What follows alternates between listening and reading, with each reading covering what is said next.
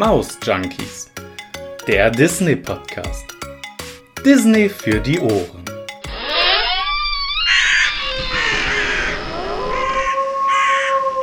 Halloween Special. Hallo Maus-Junkies und herzlich willkommen zurück zu einer neuen Halloween-Folge. Ja, wir sind ja mittendrin in meinem Halloween-Special und diesmal gibt es eine Folge, ja, in die habe ich ganz viel Zeit investiert und ich wollte immer schon selbst so ein bisschen mehr darüber erfahren und dann habe ich mir einfach gedacht, als ich so in meiner Recherche steckte und gedacht habe, hey, guck das doch einfach mal nach, habe ich dann gedacht, äh, warum soll ich das nicht gleich auch noch mit euch teilen? Und so ist diese Special Halloween Folge jetzt entstanden. Denn ihr werdet es wahrscheinlich schon im Titel gelesen haben. Heute gibt es eine Storytime zum Hollywood Tower Hotel oder besser bekannt auch als der Tower of Terror. Es ist ja eine wahnsinnig beliebte Attraktion in ja, allen Disney Parks auf der Welt, kann man sagen nicht nur im Disneyland Paris, sondern wirklich auch in allen anderen Parks auf dieser Welt. Ähm, denn nicht nur in Paris steht ja der Tower of Terror, sondern zum Beispiel auch in Orlando oder auch in Kalifornien im Disneyland. Aber dazu später mehr. Was erwartet euch in dieser Folge? Ganz kurz zusammengefasst, ich habe ganz, ganz viele total interessante Details ich erzähle euch natürlich erstmal ein bisschen was zur Erste Entstehungsgeschichte. Also wie ist diese Attraktion überhaupt in die Parks gekommen? Ihr kennt das ja schon von meinen ähm, Behind the Magic Folgen hier auf Maus Junkies. Da habe ich euch ja auch immer schon so ein bisschen erzählt, wie überhaupt die eine oder andere Attraktion in die Parks gekommen ist. Und genau das werde ich jetzt natürlich mit dem Tower of Terror genauso machen, werde euch ein bisschen erzählen, wie diese wunderbare Attraktion in die Parks gefunden hat. Und äh, auch da kann ich euch schon mal versprechen, das ist eine lange, lange Geschichte. Aber ich bin froh, dass die ja, Imagineers diese Idee dann letzten Endes doch nochmal angepackt haben und sie in die Parks gebracht haben. Aber dazu, wie gesagt, später mehr. Dann werden wir noch das kleine Story-Element haben. Sprich, ähm, ich werde euch die Geschichte hinter der Attraktion erzählen. Ihr kennt das ja von Disney. Disney ja, denkt sich eigentlich immer irgendeine Story zur Attraktion aus. Also ich glaube, es gibt äh, ganz selten eine Attraktion oder ja, ich würde mal behaupten, keine Attraktion im Disney Park, die nicht irgendwie angeknüpft ist an einen Film oder überhaupt an eine Erzählung. Und natürlich ist da der Hollywood Tower keine Ausnahme.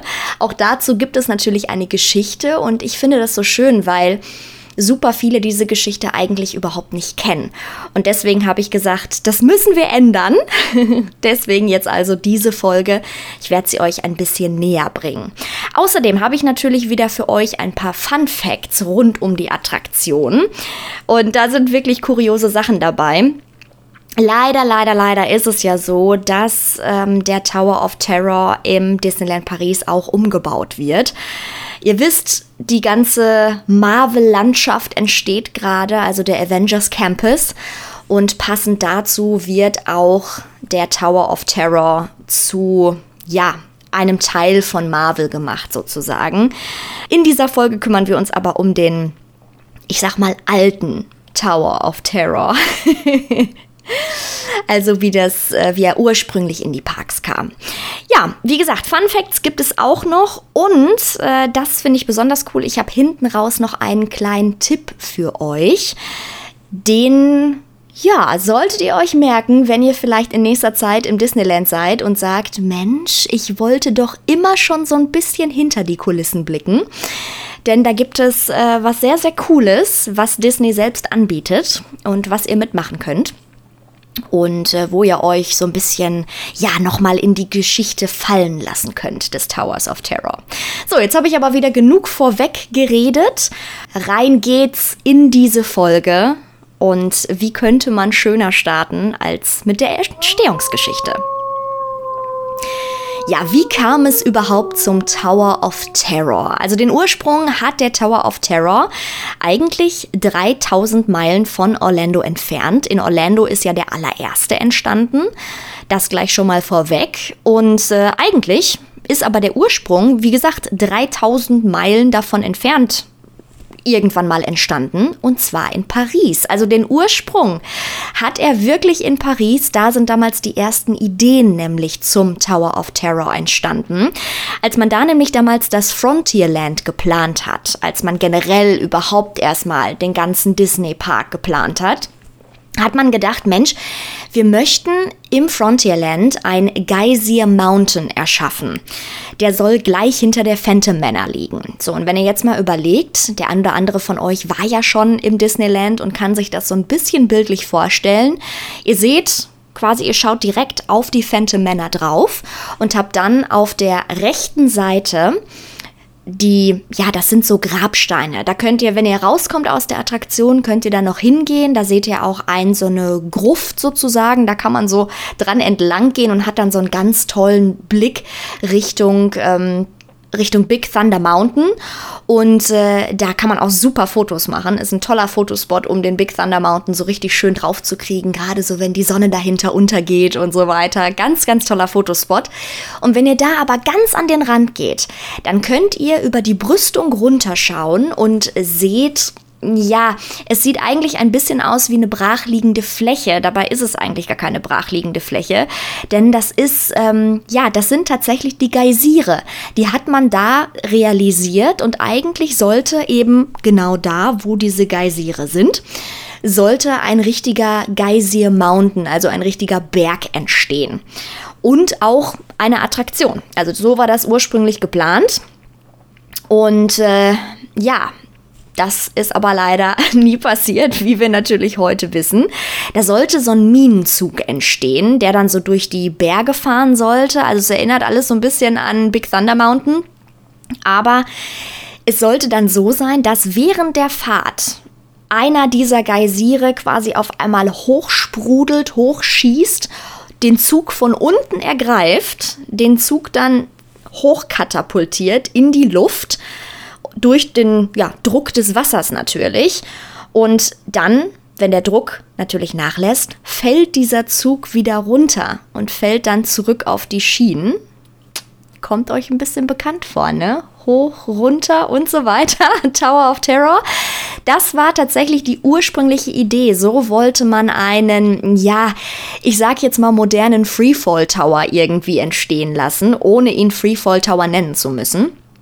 Und äh, diese Attraktion, die kam allerdings nie so richtig aus der Planungsphase raus. Und die Idee, ja, die blieb dann irgendwie einfach in Paris hängen und man hat die gar nicht mehr weiter verfolgt. Ja, wie wir jetzt wissen, ist es aber auch in Paris nie zu einem solchen Geysir Mountain eben gekommen. Ursprünglich sollte der nämlich doppelt so groß werden wie Space Mountain weil das Disneyland Paris allerdings immer schon finanzielle Probleme hatte und generell auch nie so gut aufgestellt war finanziell wie die anderen Parks dieser Welt, wurde dann der Discovery Mountain, wie man ihn früher noch nennen wollte, einfach in Space Mountain geschrumpft kann man sagen. Und äh, nur Space Mountain wurde dann letzten Endes als Attraktion auch wirklich realisiert. Wenn ihr die Geschichte oder wenn euch die Geschichte rund um Space Mountain interessiert, dann schaut doch ganz einfach mal ähm, in meine Folge rein. Ich habe nämlich auch schon eine Folge gemacht zu Space Mountain und da erzähle ich euch auch so ein bisschen, wie Space Mountain überhaupt entstanden ist. Es hat ja auch ganz viele ja, Umbauten schon durchgemacht. Mittlerweile ist es ja Star Wars angehaucht oder es ist eine Star Wars Attraktion geworden. Also wenn euch das interessiert, dann äh, hört doch einfach mal in die Behind the Magic Folge von äh, Space Mountain rein. Die findet ihr ja auch bei Mouse Junkies. Ja, und ungefähr zu dieser Zeit, als man dann entschieden hat, okay, Space Mountain soll es werden und äh, nichts anderes, kein Geysir Mountain, kein Discovery Mountain. Da war man dann so, ja, ihr erinnert euch, 92 wurde ja das Disneyland in Paris eröffnet und das war dann, die Planungsphase war dann so 90er, beziehungsweise also 90, 91. Und da hat man sich dann auch überlegt, zeitgleich in Amerika, drüben, quasi über den großen Teich hinweg, da hat man sich gedacht, okay, wir haben jetzt die MGM Studios in Orlando im Walt Disney World.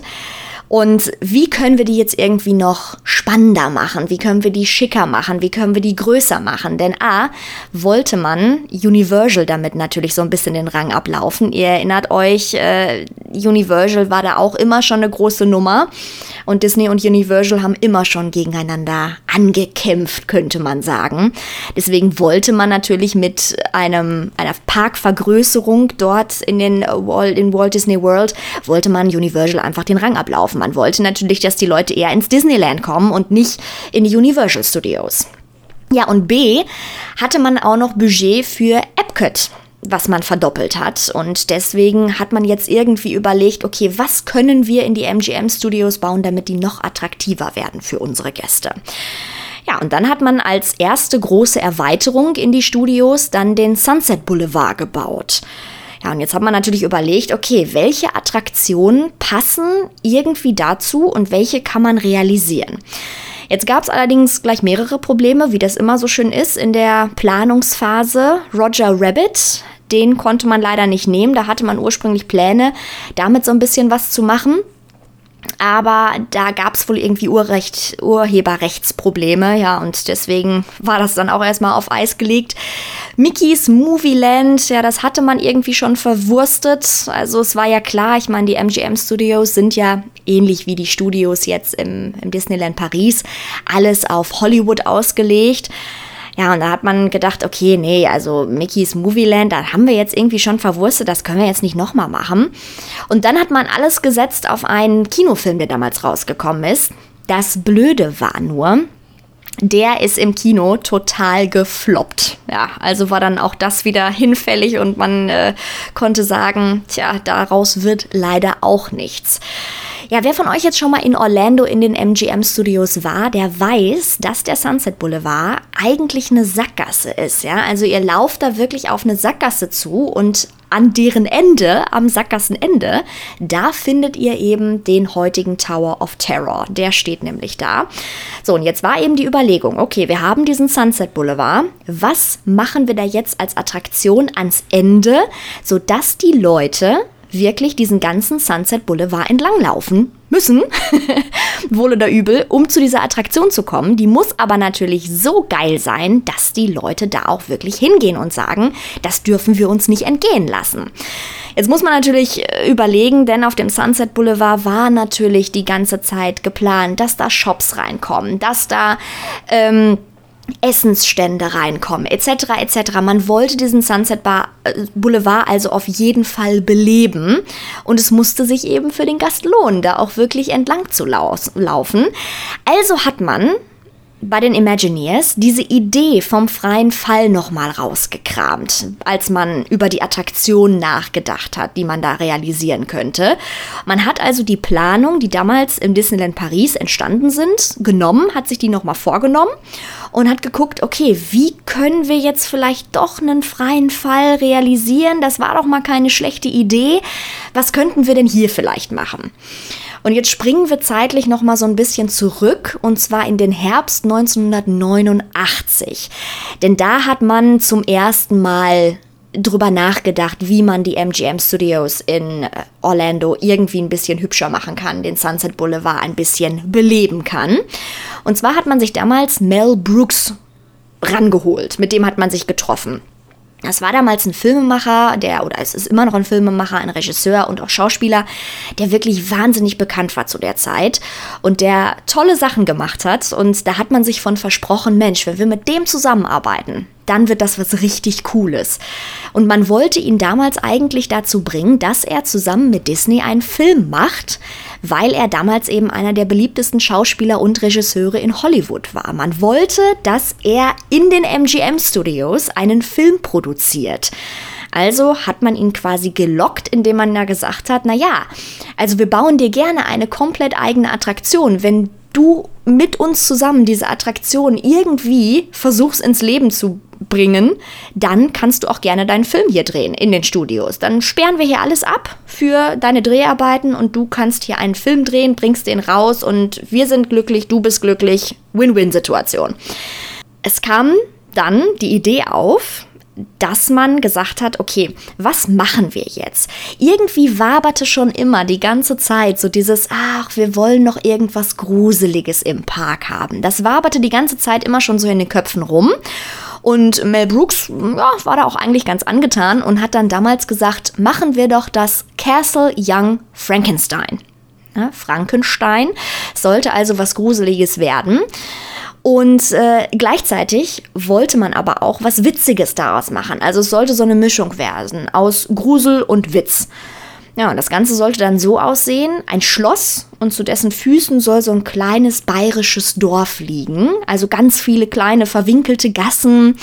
Und äh, das Schloss soll dann auch mit zerbrochenen Fenstern sein. Also in dem Sinne, das erinnert mich persönlich alles an die Geistervilla nur eben als Hotel gemacht. So sollte das damals entstehen.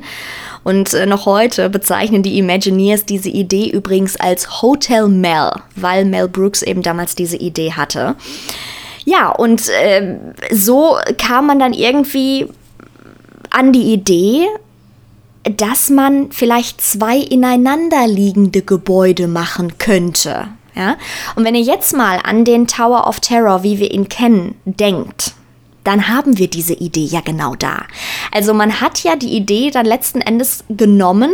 Es gibt einmal das Hotel, so wie es da steht, aber davor ist tatsächlich so ein Stückchen abgebrochene Mauern, sag ich jetzt mal. Und das hat so ein bisschen so diesen Anschein, als wäre da mal irgendwie noch ein Stück Gebäude davor gewesen. Das ist jetzt aber irgendwie verfallen, weil ja das ganze Hotel mittlerweile verfallen ist. Und äh, genau das war das eben auch, dass man so diesen Anschein von zwei Gebäuden hatte, dass der entstehen sollte. Eine andere Idee, die man damals hatte, war auch noch eine Comedy Haunted Mansion zu machen. Da bin ich ehrlich gesagt froh, dass diese Idee schnell verworfen wurde und niemals realisiert wurde, weil ich glaube, das hätte nur nach hinten losgehen können. Ich meine, man hatte ja schließlich schon eine Haunted Mansion. Zu dem Zeitpunkt zwar auch ähm, noch nicht so realisiert in dieser Comedy-Form, aber äh, man hatte ja die Haunted Mansion schon. Da braucht man ja jetzt nicht noch eine Comedy-Version davon. Ja, und irgendwann hat es Mel Brooks dann scheinbar zu lange gedauert mit der ganzen Planung und immer wieder hin und her. Ach, und das könnten wir so machen und vielleicht doch nicht. Ja, und dann hat er auf einmal einen anderen Film gehabt, den er drehen konnte. War also für Disney erstmal nicht mehr zur Verfügung.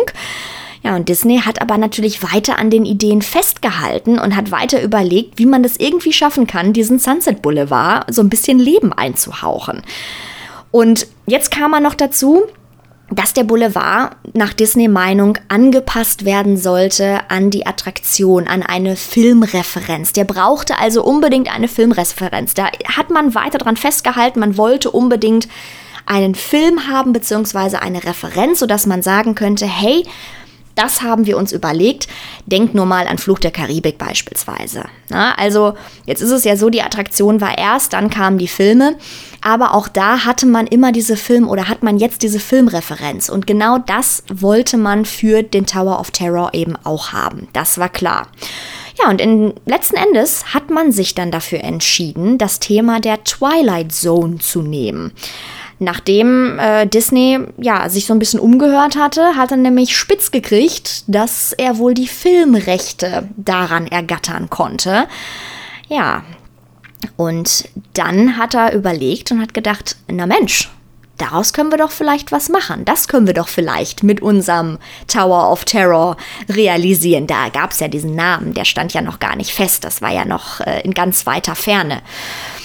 Jetzt muss man das so ein bisschen erklären. Twilight Zone war damals eine Fernsehserie. Die wurde von 1959 bis 1964 im amerikanischen Fernsehen gezeigt. Bei uns in Deutschland hieß das Ganze, also wir haben das später auch gekriegt und da hieß das Ganze unwahrscheinliche Geschichten oder auch Geschichten, die nicht zu erklären sind. Und das Ganze, das war so ein bisschen im Stil von Akte X oder X-Factor, ne? Könnt ihr euch das so ein bisschen vorstellen? Also alles, was so mysteriös irgendwie war. Da wurden solche Geschichten gezeigt. Ja, und da hat Disney damals gesagt, Mensch, das wäre doch vielleicht eine Idee, diese Twilight Zone Fernsehserie daran irgendwas anzulehnen.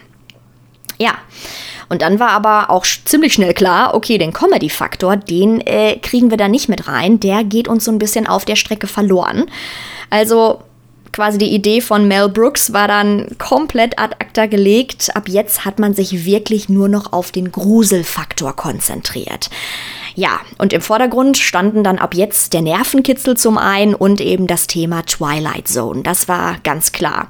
Ja, und ursprünglich hatte man sogar auch die Idee, das finde ich total interessant, Live-Schauspieler in die Attraktion zu packen. Man hatte zum Beispiel die Idee, einen Pagen, der so mit Gepäck beladen durch die Schlange geht und dann irgendwie alle möglichen Gäste anspricht, ob sie denn noch Gepäck hätten, was er dann rauf aufs Zimmer bringen könnte oder sowas. Also das hätte ich super cool gefunden.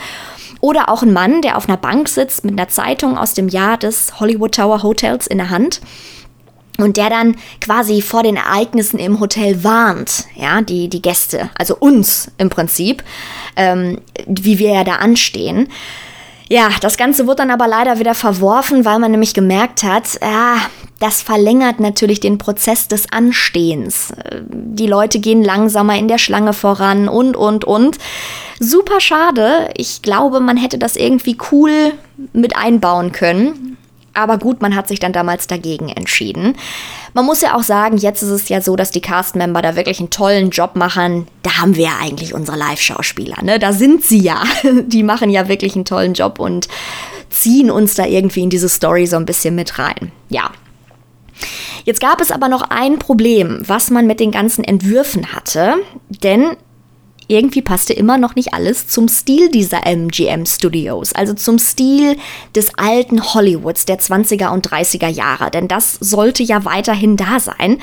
Also diese ursprüngliche Idee mit der Westernstadt und den Geysiren musste jetzt irgendwie zu einem Hollywood-Thema verpackt werden, weil man gesagt hat, okay, diese Freefall-Nummer, die gefällt uns, aber jetzt müssen wir das irgendwie nach Hollywood holen. Ja, und dann hat man diese ganze Idee wieder in den Blick genommen und jetzt musste eben noch die richtige Geschichte gefunden werden. Und die Imagineers, die haben sich dann überlegt, dass der Hotelbesitzer vielleicht die Gäste bei einer Party in einem modernen Hotel ja töten könnte. Ja, und dann kam Disney auf den Plan und hat gesagt, nee, Moment, äh, das ist viel zu hart für uns, das können wir nicht machen. Äh, nee, nee, nee, wir können hier nicht äh, Gäste töten und so, das äh, bringt uns ja einen ganz schlechten Ruf ein. Also hat man äh, sozusagen den letzten Joker aus der Ecke geholt, den man irgendwie noch hatte. Und zwar war das Vincent Price. Und Vincent Price, der hat damals an der Haunted Mansion mitgearbeitet oder an der Geschichte zur Haunted Mansion. Ja, und den hat man dann gefragt und hat gesagt, ey, sag mal, hast du nicht noch eine Idee, wie wir das irgendwie hinkriegen könnten, dass da noch was richtig Geiles draus wird? Ja, und dann hat er die Idee gehabt, die Gäste also durch dieses Hotel zu führen, die Geschichte des Hotels zu erzählen. Und hinterher treten dann eben alle zusammen in einen Aufzug. Naja, und was dann passiert, das äh, wissen wir ja jetzt, ne? das schien ja dann das Offensichtliche zu sein. Und äh, den Imagineers gefiel die Geschichte auf jeden Fall. Allerdings wollte man jetzt trotzdem auch da wieder noch stärker ran an diese TV-Serie Twilight Zone, sollte noch stärker daran gebunden sein und die Gäste, die sollten also, ja, man hatte die Idee, dass die Gäste in einer eigenen Episode mitspielen. Das war immer schon die Vorstellung und der Gedanke. Ne? Und äh, wenn wir uns jetzt daran erinnern, wie das Teil heute aussieht, dann ist es ja genauso geworden. Wir sind ja quasi Gäste in einer neuen Episode. Was ich auch total interessant fand, äh, ein Imagineer, der soll auch mal gesagt haben, als es darum ging, diesen freien Fall zu realisieren, zu kreieren. Also es war ja irgendwann klar, okay, wir machen Aufzüge, die Leute gehen in die Aufzüge rein und dann äh, kommt es eben dazu, dass dieser Aufzug in das Nichts runterfällt. Und da soll ein Imagineer mal äh, wirklich gesagt haben, wenn meine Krawatte nicht in mein Gesicht fliegt, ist sie nicht gut genug. So, die Attraktion, ne? Ja, und das Ergebnis dieser Idee war dann eigentlich, dass der Aufzug nämlich nicht einfach nur runterfällt, das ist schon der erste Fact, den ich euch liefern kann zum Tower of Terror, sondern die Aufzüge fallen nicht einfach nur runter, die werden tatsächlich noch heruntergezogen. Und das mit ungefähr 50 km/h. Also da passiert noch mal eine Menge mehr. Deswegen kommt uns das auch so extrem schnell vor, wenn die Aufzüge runterfallen. Ich meine, der eine oder andere wird mit Sicherheit schon mal in einem normalen Freefall Tower von euch gewesen sein und hat sich vielleicht gefragt, warum fühlt sich das im Disneyland so anders an, wenn ich da im Tower of Terror sitze? Und das ist eben genau der Punkt. Also man fällt nicht einfach nur, sondern man wird quasi heruntergezogen. So, und jetzt habe ich euch schon so viel von der, von der Background Story, also der Entstehungsgeschichte des Towers of Terror erzählt. Und auch, ähm, dass es so schwierig war, eine Geschichte drumherum zu finden, um diese Attraktion. Und deswegen möchte ich euch jetzt die Geschichte des Towers of Terror natürlich ein bisschen näher bringen und möchte euch die auf keinen Fall vorenthalten, weil es ist das Herzstück eigentlich dieser Attraktion. Und wir schauen uns diese Geschichte jetzt mal gemeinsam ein bisschen genauer an und lauschen ihr ganz einfach mal. Wir befinden uns im Hollywood Tower Hotel. Es ist der 31. Oktober 1939. Das Hotel, das ist der Treffpunkt der Reichen und Schönen der Traumfabrik Hollywood. Hier treffen Filmsternchen und Regisseurgrößen aufeinander. In der Lobby herrscht ein reges Treiben. Pagen laufen von A nach B, um den Gästen einen möglichst sorgenfreien und schönen Aufenthalt zu ermöglichen. Unablässlich strömen neue Gäste in das Hotel. Unter ihnen ist auch ein kleines Mädchen zusammen mit seiner Nanny. Sally Shine ist der Kinderstar schlechthin. Sie ist berühmt und soll an diesem Abend ihren Geburtstag in dem Hotel feiern. Eingeladen sind natürlich alle großen Hollywood-Stars dieser Zeit. Die Party, die soll eine Überraschungsparty werden. Draußen ist es mittlerweile stockdunkel geworden. Es fegt ein rauer Wind über das Hollywood Tower Hotel. Immer wieder blitzt und donnert es in dieser Halloween-Nacht. Sally und ihre Nanny machen sich gemeinsam mit zwei weiteren Gästen und einem Pagen des Hotels auf den Weg in den 14. Stock. Die Etage, in der die Party für Sally stattfinden soll. Doch leider kommen die Gäste dort nie an. Ein Blitz schlägt in das Hotel ein und die Elektronik des Fahrstuhls versagt. Er rasselt vom 13. Stock abwärts in die Tiefen des Hollywood Tower Hotels. Die Leichen wurden bis heute nie gefunden. Die fünf Menschen sind einfach spurlos verschwunden. Man erzählt sich, dass die Seelen der fünf noch bis heute durch die Hallen des Hotels wandeln, auf der Suche nach Hilfe, um doch noch die Party zu erreichen. Ach, ich liebe diese Geschichte einfach, ne? Also es ist eine großartige Geschichte, wie ich finde.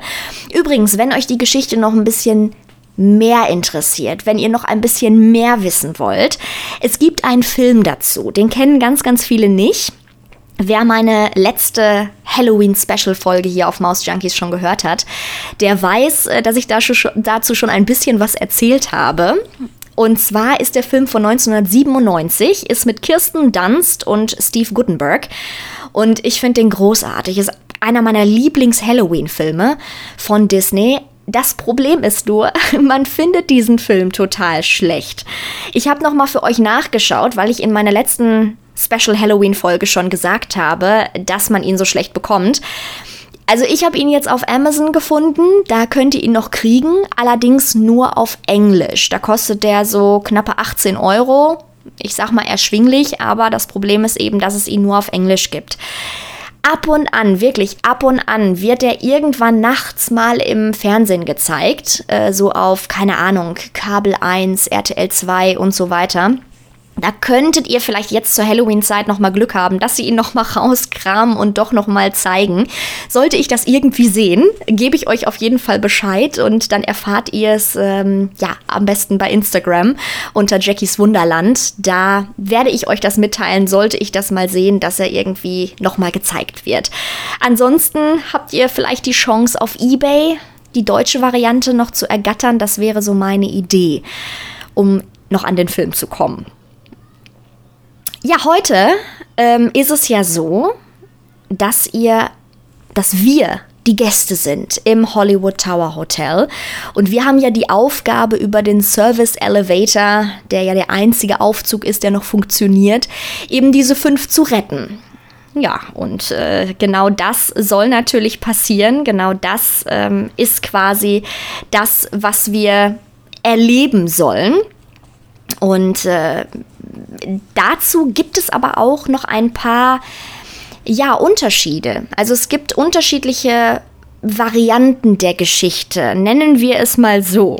Ja, also die Geschichte an sich ist immer irgendwo die gleiche, aber ähm, sie unterscheidet sich insofern, dass es natürlich andere Standorte gibt. Ihr kennt das schon von der Haunted Mansion bzw. von der Phantom Manor. Da ist es ähnlich. Auch da haben wir verschiedene Geschichten je nach Standort. Und deswegen habe ich mir gedacht, erzähle ich euch einmal ganz kurz noch, wann welcher Tower of Terror überhaupt entstanden ist in den Disney Parks. Und zwar am 22. Juli 1994. Da gab es den allerersten Tower of Terror und zwar in den MGM Studios in Walt Disney World, Florida in Orlando. Da ist er also eröffnet worden. Nach diesem ganzen langen Hickhack kam er dann endlich und ähm, die Leute konnten sich in den freien Fall begeben. Zehn Jahre später gab es dann im Disney California Adventure Park, also in Anaheim, die zweite Version, die neuere Version. Warum neu, erzähle ich euch gleich. Am 4. September 2006 kam dann der Tower of Terror auch in das Disneyland in Tokio also Tokyo Disney Sea, hat dann auch einen Tower of Terror bekommen.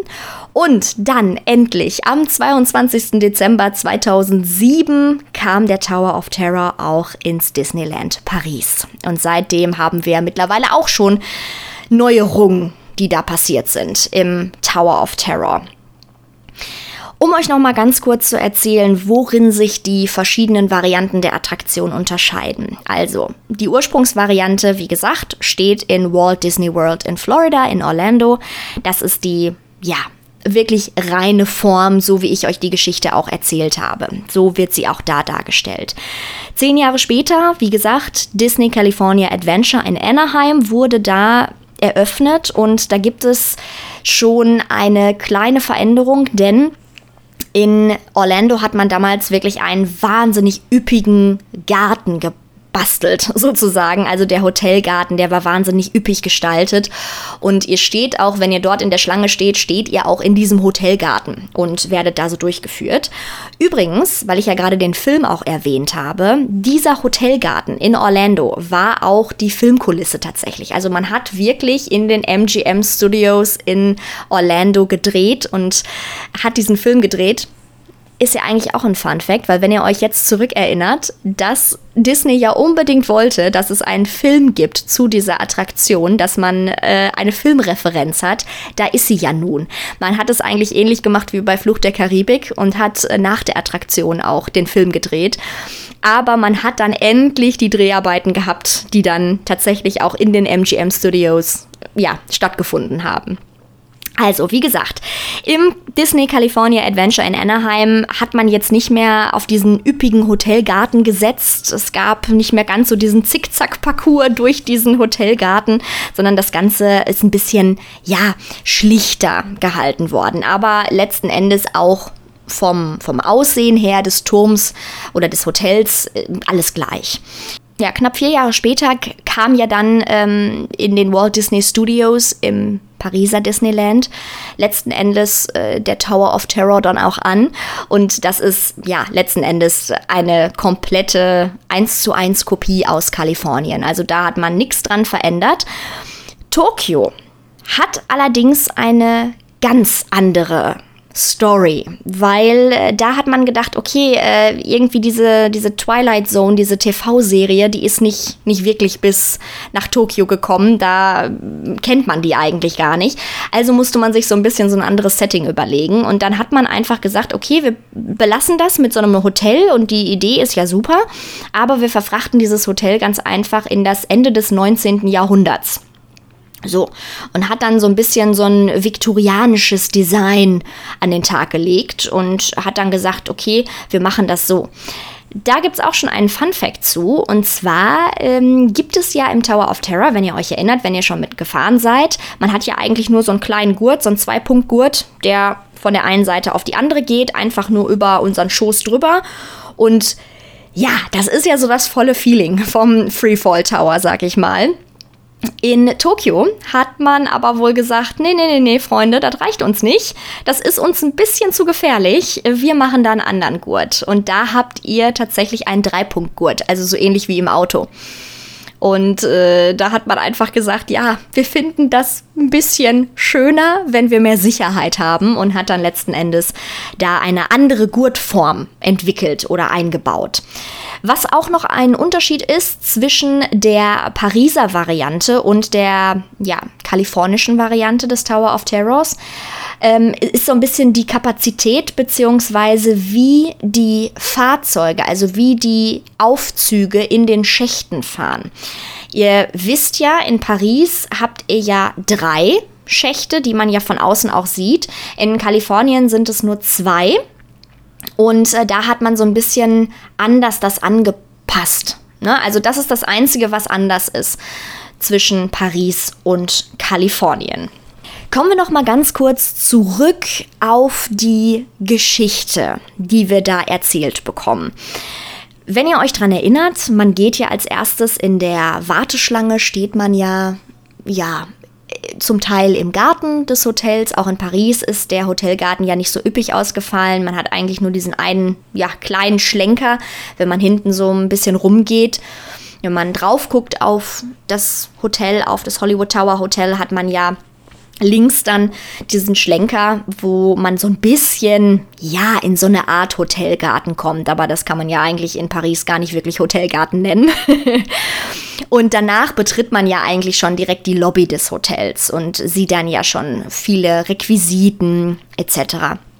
Und dann kommt ihr ja an einem Pagen vorbei, der da steht und der geleitet euch ja in die Bibliothek, kann man eigentlich sagen. Da gibt es ja dann zwei Bibliotheken, zwei Räume, in die ihr geleitet werdet. Und ähm, in, diesem, in dieser Bibliothek, da bekommt ihr ja ganz kurz einmal so einen Abriss der Geschichte erzählt. Ich muss aber sagen, und das fand ich immer ein bisschen schwierig, wenn man des Französischen nicht so mächtig war, war das eine Zeit lang immer sehr schwierig in Paris dieser Geschichte wirklich zu folgen. Deswegen hat mir der Film damals extrem geholfen, überhaupt die Geschichte erstmal zu verstehen.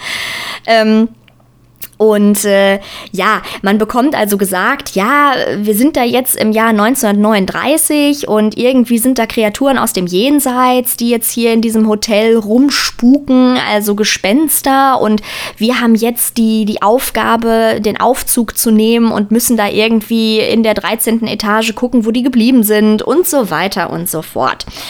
So, das äh, ist klar. das ist sozusagen die Geschichte, die wir haben. Aber ähm, diese Geschichte hat sich ja verändert. Und zwar haben wir am Anfang immer, vielleicht erinnert ihr euch noch, es ist eigentlich total ikonisch, für mich sehr ikonisch. Wenn man reingekommen ist, kam ja immer dieses Schwarz-Weiß-Video mit diesem großen Auge und dann äh, sagte der irgendwann auch La Quatrième Dimension.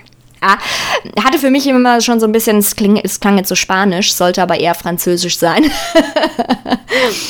ähm, ja, und äh, das hatte immer schon so was Mystisches, aber es war sehr angelehnt an diese TV-Serie Twilight Zone. Das äh, war, glaube ich, auch zum Teil Ausschnitte aus diesem Vorspann von Twilight Zone damals. Und irgendwann hat man dann gesagt, okay, wir ähm, machen das Ganze ein bisschen anders. Wir wollen das Ganze ein bisschen neuer gestalten. Zu dem Zeitpunkt, als der Tower of Terror damals in Disneyland Paris das erste Mal ja, eröffnet wurde, sozusagen, da war es ja auch wirklich so, es gab eine Geschichte und egal in welchen dieser drei Fahrstühle man gesetzt wurde, man hat immer die gleiche Geschichte erzählt bekommen. Man hat immer die gleiche Geschichte gesehen. Wenn sich die Fahrstuhltüren geöffnet haben auf diesen drei Stationen, hat man immer das gleiche gesehen. Das hat man geändert. Das gibt es nämlich so nicht mehr. Man hat jetzt eigentlich drei Geschichten, die da in Paris erzählt werden. Das ist auch aktuell noch so. Ihr habt nämlich zum einen die Geschichte der fünften Dimension, also The Fifth Dimension. Dann habt ihr The Malevolent Machine und The Shaft Creatures. Das sind sozusagen die drei ähm, Situationen, Stories, wie auch immer. Allesamt beschäftigen sich natürlich mit diesem kleinen Mädchen. Das ist immer ausschlaggebend. Also Sally haben wir immer. Sally ist immer als Hauptcharakter eigentlich anwesend in diesen Geschichten, aber wir haben eigentlich nicht mehr so sehr diese anderen Geister. Also wir haben nicht mehr die fünf Personen. Am Anfang war es ja so, dass die fünf Personen noch gezeigt wurden. Das hat man aber jetzt ja mehr oder weniger weggemacht, sondern man hat immer nur noch Sally. Und man bekommt so diese fiktive Geschichte ne, so ein bisschen nahegebracht. Aber je nach Geschichte ändert die sich ganz leicht. Also zum Beispiel in dieser fünften Dimension da ist das, äh, dass wir gesagt bekommen, es leben bösartige Geister in diesem Schacht. Und äh, ja, wir werden jetzt auf diese haarsträubende Reise geschickt und zwar zwischen die Dimensionen. Also es verschwimmt dann unsere Realität mit der Scheinwelt so ein bisschen. Das ist das, was wir in dieser fünften Dimension ein bisschen näher gebracht kriegen. Da ist es also eher diese Geschichte. In der zweiten Variante mit der Maschine, da ist es eine verfluchte Maschine, die wir verfolgen, beziehungsweise die verfolgt werden muss. Ja, und da, man kann sich eigentlich nur retten, indem man in die Tiefe stürzt. So. Und dann gibt es ja noch The Shaft Creatures. Das sind dann eigentlich einfach nur schreckliche Kreaturen, die in diesem Fahrstuhlschacht irgendwie leben und vor denen wir weglaufen müssen, entkommen müssen, wie auch immer man es nennen möchte. Ich habe darüber nachgedacht, als ich mir das jetzt nochmal für diese Entstehung der, der Halloween-Special-Folge durchgelesen habe und habe überlegt, war ich wirklich schon in allen drei drin? Habe ich wirklich alle drei Varianten schon durchlaufen? Also bei der fünften Dimension bin ich mir sehr sicher, die habe ich mehrfach schon mitgemacht. Bei der Maschine, ja, auch die habe ich schon mal mitgemacht.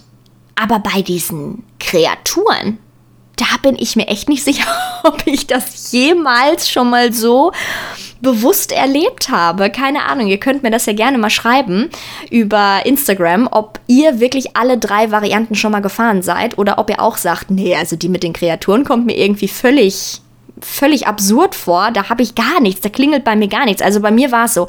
Bei mir klingelte einfach gar nichts. Bei den anderen, ja, da sage ich, uh -huh, ja, das kommt mir irgendwie bekannt vor.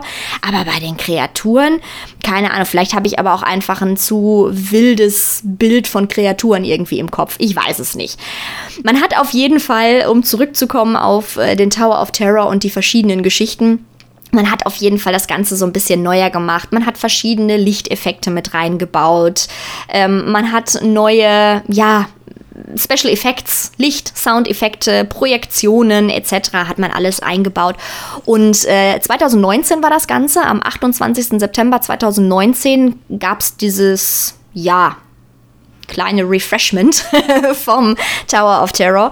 Und äh, ab da hat er auch einen Zusatztitel bekommen. Und zwar A New Dimension of Chills. Also dann war es ähm, The Tower of Terror, A New Dimension of Chills. Und seitdem heißt er so. Und jetzt noch der kleine Ausblick sozusagen. Ich habe ja schon ganz am Anfang dieser Folge angekündigt, der Tower of Terror wird nochmal umgestaltet werden. Und das finde ich ehrlich gesagt sehr, sehr schade. Denn dann haben wir nur noch zwei Varianten, die wirklich in der Ursprungsvariante da sind. Und zwar einmal in Orlando und in Tokio. Wobei Tokio ja auch diese leicht veränderte Geschichte hat mit durch das 19. Jahrhundert, durch diesen viktorianischen Stil. Das heißt, eigentlich haben wir nur noch Orlando, also den allerersten, der diesen ja, der wirklich noch diese, diese Geschichte vom Tower of Terror hochhält. Denn in Paris wird ja auch der Avengers Campus entstehen. Und passend dazu soll auch der Tower of Terror umgestaltet werden. Und zwar in ähm, Guardians of the Galaxy Breakout. Das heißt, wir bekommen einen ganz neuen Look wirklich auch vom Tower of Terror. Ich finde es super schade. Ich mag Mission Breakout. Ich finde das auch super toll gemacht. Wir haben im Prinzip, klar, die Fahrweise bleibt gleich, aber die Geschichte ändert sich. Wir haben in dem Sinne nicht mehr das mystische Hotel, sondern wir haben alles rund um Guardians of the Galaxy. Das heißt, äh, wir haben Groot, wir haben alle möglichen Charaktere von Guardians of the Galaxy, die wir äh, im Prinzip dabei unterstützen, Monster zu finden, zu töten, denen zu entkommen und so weiter und so fort. Also es ist alles auf Guardians of the Galaxy aufgebaut und auch der, der Look von außen sieht halt komplett anders aus. Wir bekommen so einen Steampunk-Look, sag ich jetzt mal. Ihr könnt euch das schon anschauen, denn im äh, Disney's California Adventure, da gibt es ja diesen neu oder diese neue Variante vom Tower of Terror schon. Wenn ihr da einfach mal bei Google eingebt, ähm, Disney California Adventure, Tower of Terror, dann findet ihr direkt, oder Guardians of the Galaxy, wie ihr wollt, da findet ihr direkt Bilder, wie er eben jetzt aussieht. Das, ähm, an sich ist das Gebäude gleich geblieben, aber ähm, man hat eben so ein bisschen geschraubt an der Außenfassade, sodass er jetzt eher Steampunk-mäßig aussieht und mehr zu Guardians of the Galaxy passt und zu dem ganzen Avengers Campus.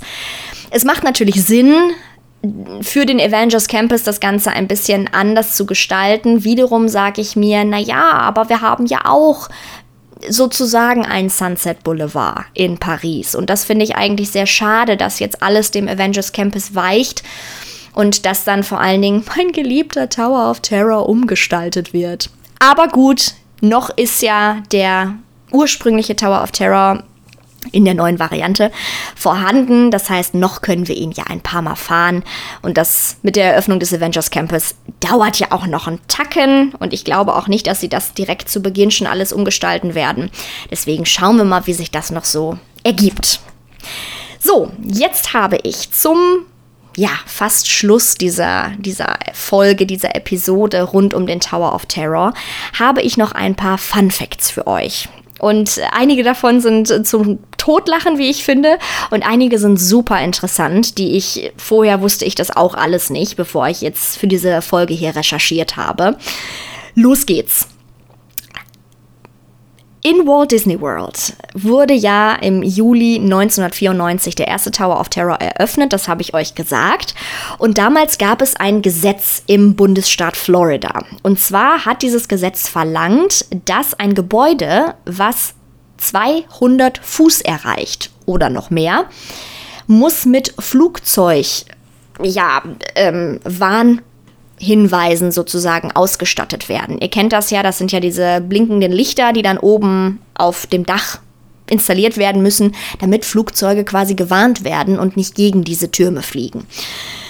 So, jetzt hat man sich dann also überlegt, naja gut, ursprünglich war nämlich geplant, dass das Hotel noch viel, viel höher gebaut werden wird. Es sollte nämlich eigentlich ähm, 50 Meter betragen. Ja, und jetzt hat man gesagt, oh, blöd, dies, wenn wir diese 200 Fuß erreichen, dann müssen wir da oben daher so ein Flugzeugding drauf machen. Nee, das wollen wir ja nicht. Das ist ja, also, nee, das ist ja blöd. Ja, und deswegen hat man dann tatsächlich ein Fuß weggelassen. Also der Turm beträgt jetzt genau 199 Fuß. Und somit hat man es dann geschafft, noch dieser Regel irgendwie zu entkommen. Und äh, ja, konnte dann trotzdem das Ganze, musste dann kein Leuchtfeuer anbringen, sondern konnte ganz einfach so das ähm, bauen. Man hat das unter anderem auch gemacht, weil man ähm, die Illusion des Orlando Hotels nicht kaputt machen wollte, denn sonst ähm, wären wahrscheinlich auch gerade für die, für die Piloten von den Flugzeugen wäre dann ja, so ein bisschen Irritation gewesen, weil die gedacht hätten, okay, das ist das Orlando Hotel und nicht die Attraktion im Disneyland. Deswegen hat man dann damals gesagt, okay, dann bauen wir genau einen Fuß niedriger, sodass wir nichts darauf setzen müssen. Zweiter Fun Fact. Damals, das habe ich euch ja erzählt, ähm, diente eben diese TV-Serie Twilight Zone als Inspiration für die Attraktion. Und es war wirklich so, die Imagineers, die haben sich jede Episode von dieser TV-Serie zweimal angesehen, um dann irgendwie das Beste daraus zu holen und zu sagen, jo, jetzt haben wir genau das so, wie wir es machen wollen. Außerdem wurden in dem Hollywood Tower Hotel in Orlando tatsächlich echte Requisiten, echte Filmrequisiten aus dieser TV-Serie verwendet. Und da hat man die reingepackt. Und der Regisseur von dieser TV-Serie, Rob Zerling, der war damals auch ja, sozusagen derjenige, der eingeladen wurde, um der Attraktion den letzten Schliff zu, ver zu verleihen. Der hat nämlich dann, ist dann nochmal durchgegangen und hat gesagt, ja, okay, so können wir das machen oder hm, mach doch nochmal dies, mach doch nochmal jenes. Ist schon ziemlich cool. Also da haben sie sich schon was überlegt. Man kennt Disney. Sie lieben Details. Der dritte Fun Fact. Wenn wir, und da müsst ihr beim nächsten Mal mal drauf achten, und zwar, wenn ihr mal irgendwann die Chance bekommt, im, in Walt Disney World nochmal zu sein, jetzt dürfen wir ja wieder rüberfliegen, dann schaut doch einfach mal auf die Prüfbescheinigung. Und zwar hängt die kurz bevor ihr den Fahrstuhl betretet, hängt da eine Prüfbescheinigung. Sie ist mir auch noch nicht aufgefallen, deswegen auch ich werde gucken beim nächsten Mal, ob das tatsächlich so ist. Und zwar steht da eine Nummer drauf. Und zwar ist das die 10259. Und das ist ganz einfach die numerische Version vom 2. Oktober 1959. Und das ist das Datum, an dem die allererste Twilight Zone Episode ausgestrahlt wurde in Amerika. Also auch da hat man wieder ja so eine kleine Referenz eingebaut zu dieser TV-Serie. Außerdem, habe ich ja gerade schon gesagt, hat man versucht, dass das Hotel möglichst antik aussieht. Man wollte eben diesen Charme der 20er, 30er Jahre unbedingt behalten. Und laut disneyparks.com wurde tatsächlich ein Großteil der Möbel von Auktionshäusern in der Gegend von Los Angeles dann gekauft und man hat ähm, letzten Endes alles irgendwie da reingepackt, damit es so originalgetreu wie möglich aussieht, damit es wirklich nach einem alten Hotel aussieht, was es mal wirklich in Hollywood hätte geben können. Kommen wir zum nächsten Fun Fact. Ich habe euch ja gerade erzählt, dass im Disneyland Paris die Attraktion schon mal einmal wieder umgemodelt wurde und dass es dann 2019 eine neue Variante vom, von der Twilight Zone Tower of Terror gegeben hat. Und damals hat man das wirklich so gemacht, dass man diese Renovierung als Gast eigentlich gar nicht so richtig mitbekommen hat. Der Tower of Terror musste nämlich nie dafür geschlossen werden.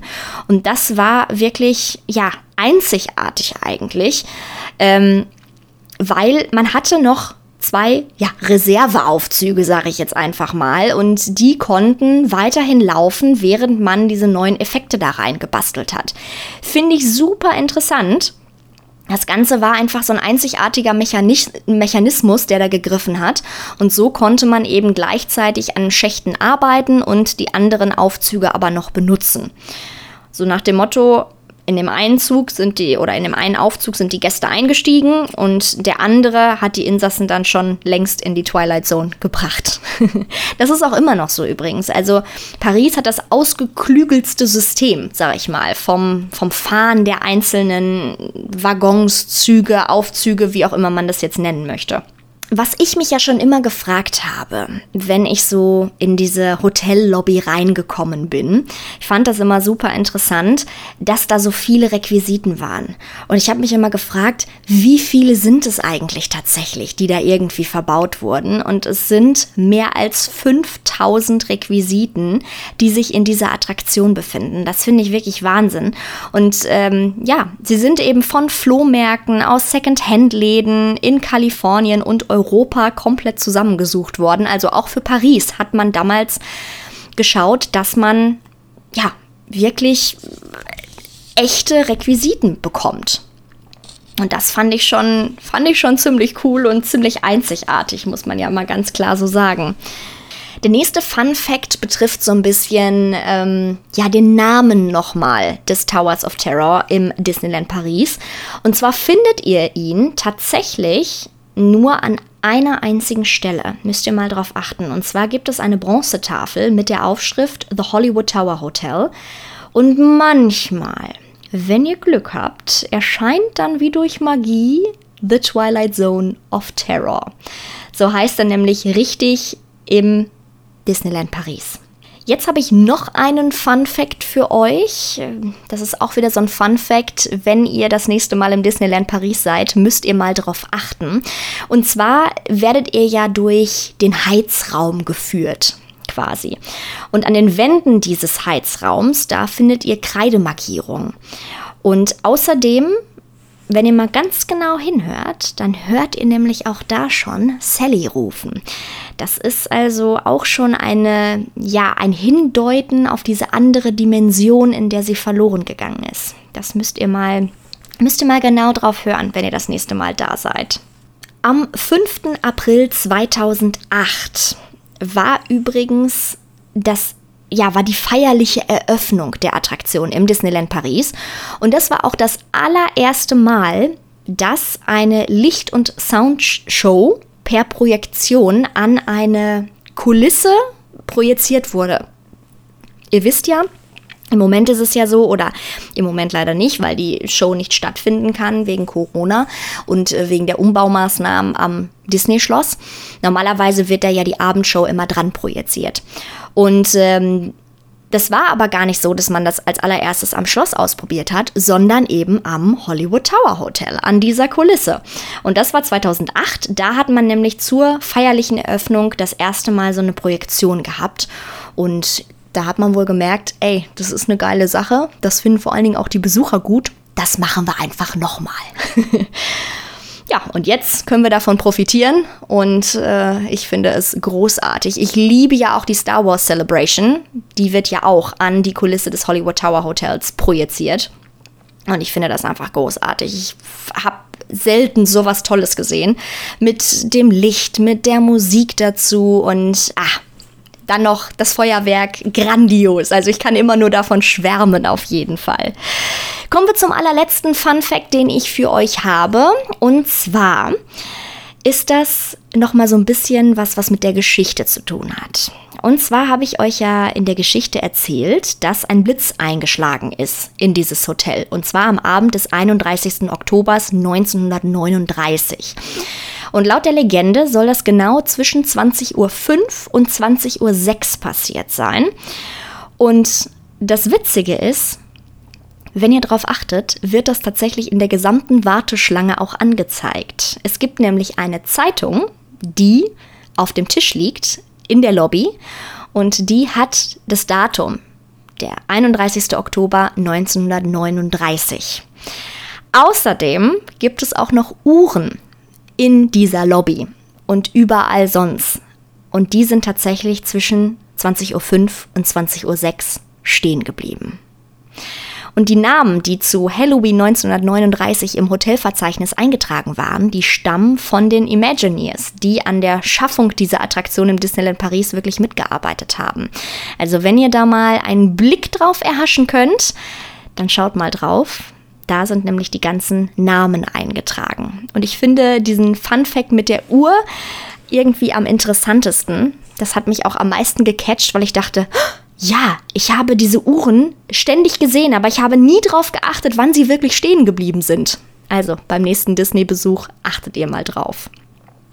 Jetzt habe ich noch einen Fact, den ich gefunden habe, bei dem ich so ein bisschen gedacht habe, ah, stimmt der wirklich, beziehungsweise stimmt der immer noch?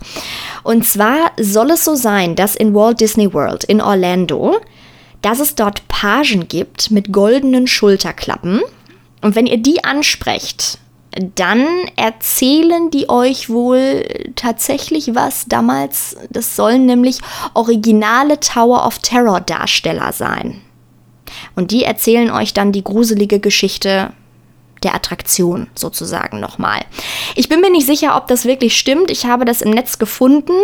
Ähm, das soll wohl so sein, laut The Hidden Magic of Walt Disney von Susan Venice. Die hat es irgendwann mal, die hat ein Buch geschrieben und da hat sie diesen Fakt irgendwann mal reingebaut oder reingeschrieben. Ich habe keine Ahnung, ob das wirklich stimmt das konnte ich leider nicht mehr ähm, ergoogeln, dazu habe ich leider nichts gefunden. Aber äh, klar ist auch, wenn es diese Pagen wirklich noch gibt, dann sind die mittlerweile wirklich sehr, sehr alt. also ich glaube nicht unbedingt, äh, dass man mit denen noch sprechen kann. Aber gut, vielleicht war das ja in den ersten Jahren des Tower of Terrors irgendwann mal so. Ich habe euch ganz zu Beginn dieser Folge noch eine Sache versprochen, und zwar, dass ihr zum Ende der Folge einen Tipp bekommt von mir, der nämlich den Tower of Terror in Disneyland Paris meint. Und zwar gibt es eine Tour, die ihr machen könnt im Tower of Terror. Das heißt, ihr werdet geführt durch diese Attraktion. Sie ist im Moment noch auf der Seite des Disneyland Paris zu finden. Ähm, leider konnte ich nicht herausfinden, ob sie im Moment stattfindet aufgrund von Corona. Was ich allerdings herausfinden ko konnte, sind äh, die ganzen Daten. Und zwar äh, müsst ihr dafür natürlich nochmal extra bezahlen. Das ist leider so. Aber ich finde es ziemlich interessant, denn ihr werdet wirklich durch die Attraktion geführt, beziehungsweise bekommt eben auch nochmal so ein paar Zusatzinfos, ein paar Background-Infos rund um die Attraktion. Es ist ein Rundgang zu Fuß und ihr werdet wirklich durch die Katakomben auch hinten geführt und so weiter und so fort. Also es ist total interessant, da einfach mal mitzumachen. Ich persönlich habe es auch leider noch nie mitgemacht, weil ich das gar nicht so wusste. Aber es ist quasi, ja, man könnte sagen, es ist so ein Reiseführer über die geheimnisvollen Ereignisse dieses ersten, äh, dieses 31. Oktober 1939. Ne? So kann man es eigentlich sehen. Wenn ihr da mitmachen wollt, müsst ihr das natürlich früh buchen. Am besten bis zu 14 Tage vor eurer Ankunft, also bevor ihr das Disneyland Paris besucht. Und zwar könnt ihr das wohl ähm, über eine Telefonnummer buchen. Oder ihr könnt auch in der City Hall im Disneyland Paris Park, da könnt ihr wohl auch diese Tour buchen. Das wäre dann natürlich, klar, da müsst ihr Glück haben, dass da noch Plätze frei sind, wenn ihr das dann an dem Wochenende macht, wo ihr da seid oder zu, der, zu dem Zeitpunkt, wenn ihr da seid. Ich drücke euch auf jeden Fall schon mal die Daumen, sollte das im Moment funktionieren, weil ich glaube, das ist natürlich äh, ziemlich, ziemlich cool. Jetzt kommt allerdings der kleine Haken. Ich habe ja schon gesagt, ihr müsst es ähm, bezahlen, extra bezahlen. Und zwar äh, bezahlt ihr 50 Euro für Erwachsene und 34 Euro für Kinder zwischen 3 und 11 Jahren. Das Ganze findet auch leider nicht immer statt, sondern immer nur samstags und mittwochs zwischen 9 und 10 Uhr. Und das Ganze dauert dann immer eine Stunde. Heißt, wenn ihr also an anderen Tagen da seid, dann habt ihr so ein bisschen die A-Karte. Dann könnt ihr nämlich so eine Tour nicht mitmachen. Das Schöne ist aber, dass es nur maximal 10 Besucher pro Tour gibt. Also ihr habt wirklich eine kleine Tour, die ganz, ganz toll ja, euch da durchführt. Der nächste Haken, und das ist, glaube ich, der leider größte Haken bei der ganzen Ges Geschichte. Ihr müsst leider Französisch können, denn die Tour, die ist nur auf Französisch.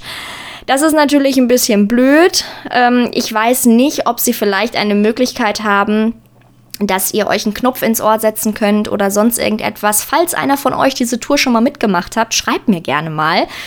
Ähm, erzählt mir gerne mal, wie es war und vielleicht wisst ihr ja auch, ob man das auch mitmachen kann, wenn man jetzt nicht der französischen Sprache mächtig ist. Das fände ich nämlich auch super interessant. Ich habe mir das auf jeden Fall schon auf meine Liste gesetzt für meinen nächsten Disneyland Paris Besuch, dass ich da mal nachschaue, ob man irgendwie an diese Tour rankommen kann, dass man da einfach mal mitmacht. Und ich würde sie dann auch auf Französisch mitmachen, auch wenn ich vielleicht nicht alles verstehe. Aber ja, vielleicht hat man ja auch einen netten Tourguide, der dann auch mal drei Sätze auf Englisch vielleicht erklärt oder der generell auch mal was auf Englisch erklärt. Vielleicht ist es ja so. Ich meine, es sind natürlich viele internationale Gäste einfach da. Deswegen wäre das ja schon eine schöne Variante, um das mal zu machen. Aber gut. ja, wir sind schon wieder am Ende angekommen von dieser Folge und ich hoffe, sie hat euch gefallen. Ich hoffe, ihr habt einen kleinen Einblick bekommen in die Welt des Tower of Terrors. Einer meiner Lieblingsattraktionen auf jeden Fall auch im Disneyland Paris. Ich finde es immer wieder schön, wie Disney es schafft, so eine Detailverliebtheit in jede Attraktion zu packen und ähnlich wie bei der Haunted Mansion bzw. bei der Phantom Manor ist das auch hier wunderbar gelungen, wie ich finde, weil man einfach diese komplette Geschichte hat. Es hat lang gedauert, wie wir jetzt wissen, aber was lange währt, wird endlich gut. so geht ja das Sprichwort. Von daher super gemacht, Disney. Applaus von mir. ich bin großer Fan und wie gesagt, finde es sehr schade, wenn sie es dann jetzt wirklich umbauen in die, ja, in diese Marvel-Attraktion. Deswegen einen letzten Hoffnungsschimmer habe ich noch. Fies gesagt, dass sie doch nicht mehr genug Geld haben und den Tower of Terror doch so lassen, wie er eigentlich ist. Aber ich glaube nicht, äh, denn Disney ist ja bekannt für dieses Perfektionistische und ähm, für das Gesamtbild sieht es natürlich toll aus, wenn der Tower of Terror dann auch in Marvel erstrahlt, passend zum Avengers Campus. Wenn euch diese Folge gefallen hat, dann freue ich mich natürlich auch jetzt wieder, wenn ihr meinen Podcast bewertet, wenn ihr dem Podcast fünf Sterne gebt, ein Däumchen nach oben quasi, ein virtuelles. Ähm, denn ihr wisst, Podcast-Menschen leben quasi von diesen Bewertungen. Und deswegen würde ich mich sehr darüber freuen, wenn ihr mir eine gute Bewertung gebt, vielleicht noch zwei, drei Sätze dazu schreibt, warum euch mein Podcast besonders gut gefällt. Und äh, ja, Darüber freue ich mich sehr. Ansonsten, wenn ihr Fragen oder auch Anregungen habt zu dieser Folge, zu meinem Podcast, immer gerne her damit. Ihr erreicht mich am besten über Instagram. Und zwar findet ihr mich da in, unter Jackies Wunderland. Jackies mit IE geschrieben und äh, Jackies Unterstrich Wunderland. Das bin ich, da findet ihr auch schon direkt als Titelbild bzw. als Profilbild das Bild des Podcasts, also Maus Junkies. Und äh, darüber könnt ihr mir natürlich dann auch jederzeit schreiben, wenn ihr noch irgendwelche Fragen im Kopf rumschwirren habt. Oder vielleicht habt ihr auch eine Idee ähm, oder eine Anregung, was ihr unbedingt mal in einer der nächsten Folgen von mir hören möchtet, erklärt haben möchtet, wie auch immer. Also immer gerne her damit. Ich bin immer dankbar, wenn ihr mir sowas schickt und schreibt. Ich habe äh, in den letzten Folgen auch schon ganz, ganz tolle Nachrichten von euch bekommen, dass euch die erste Halloween-Folge zum Beispiel total gefallen hat, dass ihr die Fakten immer total total schön findet, wenn ich euch die erzähle. Da hatte ich ja ganz viele Fakten reingebaut von Frankenweenie unter anderem. Da habe ich euch ja meine Top 5 Lieblings-Disney-Halloween-Filme vorgestellt und unter anderem ist auf Platz 5 Frankenweenie gelandet und da habe ich ein paar Fakten für euch gehabt, wie dieser Film entstanden ist. Und äh, auch da ist es wieder so wie bei allen Sachen von Disney. Es hat länger gedauert. Tim Burton und Disney waren sich da lange nicht grün. Aber darüber will ich euch gar nicht so viel erzählen, denn wenn euch das interessiert und ihr diese Folge noch nicht gehört habt, dann hört da auf jeden Fall noch mal rein. Und äh, um euch jetzt schon mal ein bisschen Lust zu machen auf die nächste Halloween-Folge, die kommt ja schon, Achtung, nächste Woche Sonntag. Also in nur einer Woche habt ihr schon die nächste Special Halloween-Folge auf dem Tisch liegen quasi. Und äh, da werden wir uns auch noch mal wieder einem sehr, sehr schönen Halloween-Thema widmen, wie ich finde. Wir kümmern uns nämlich um die Disney-Bösewichte. Und darauf freue ich mich auch schon sehr. Ich habe wieder einen Gast am Start. Und wir werden beide eine Top 5 unserer liebsten Halloween Bösewichte aus dem Disney-Universum haben und werden dementsprechend ein bisschen darüber diskutieren, warum wir finden, dass es ein bestimmter Bösewicht auf Platz 1 bei uns geschafft hat und ein anderer Bösewicht vielleicht nur auf Platz 5. Aber dazu mehr in der nächsten Folge und bis dahin wünsche ich euch eine ganz, ganz tolle Zeit und wir hören uns bei der nächsten Folge von meinem Podcast Maus Junkies. Bis dahin, ciao!